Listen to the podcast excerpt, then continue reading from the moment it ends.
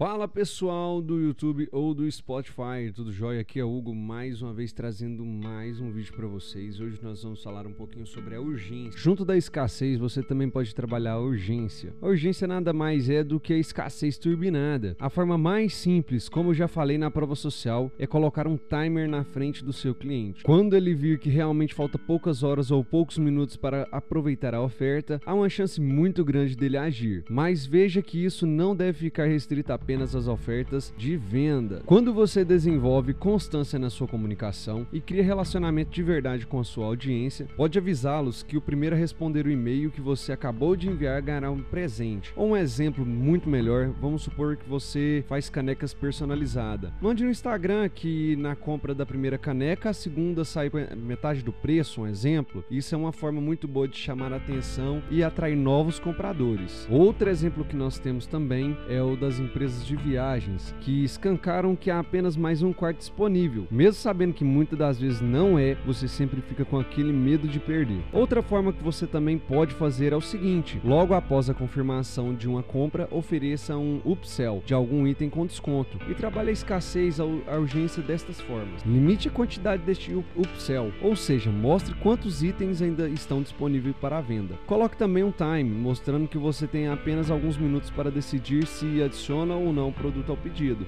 A gente também pode estar utilizando isso no Instagram. Ele tem um time lá. Se você der uma olhadinha depois no YouTube, você consegue achar é, o tutorial para você conseguir colocar esse time lá. Um exemplo, eu mexo com joias e semi-joias, então na compra dessa joia, a, alguma outra vem de brinde ou tem uma porcentagem de desconto e coloco esse time lá para quem estiver vendo, né, é, aquele stories conseguir comprar e ganhar esse desconto. Aqui é importante você realmente trabalhar a escassez real, tá, pessoal? E se passar do limite da unidade que você estabeleceu, você tem duas opções. A primeira é o seguinte: mostre que está realmente esgotado e não deixe mais ninguém comprar. A segunda, mostre que já esgotou e você está oferecendo outro produto. Isso é muito bom porque você consegue também apresentar vários outros produtos que você tem na sua loja, no seu site, no seu Instagram. Isso é muito bom porque as pessoas verão que você é muito sério nas suas ofertas. Na próxima vez que eles virem que só faltam alguns minutos ou que há poucas unidades disponíveis, disponíveis, eles irão agir, vão comprar. Então lembre-se, pessoal, não é um gatilho melhor ou outro pior a ser usado. Há estratégias de negócio que funcionam e você pode utilizá-las de diversas formas. Não esqueçam isso. Não é obrigatório você usar todas elas e todas ao mesmo tempo. Então, sempre analisa, vê como é que seu público reage, faça, faça testes, tá, pessoal? E com isso você vai achar ah, os gatilhos que melhor atendem vocês, tá bom? Eu agradeço vocês por estar escutando este áudio. Espero que vocês tenham gostado. Quem está no YouTube, se inscreva, comente, deixe seu like. Quem está aí no Spotify, nos sigam nas redes sociais e nos sigam aí também para mais vídeos e mais audiobook.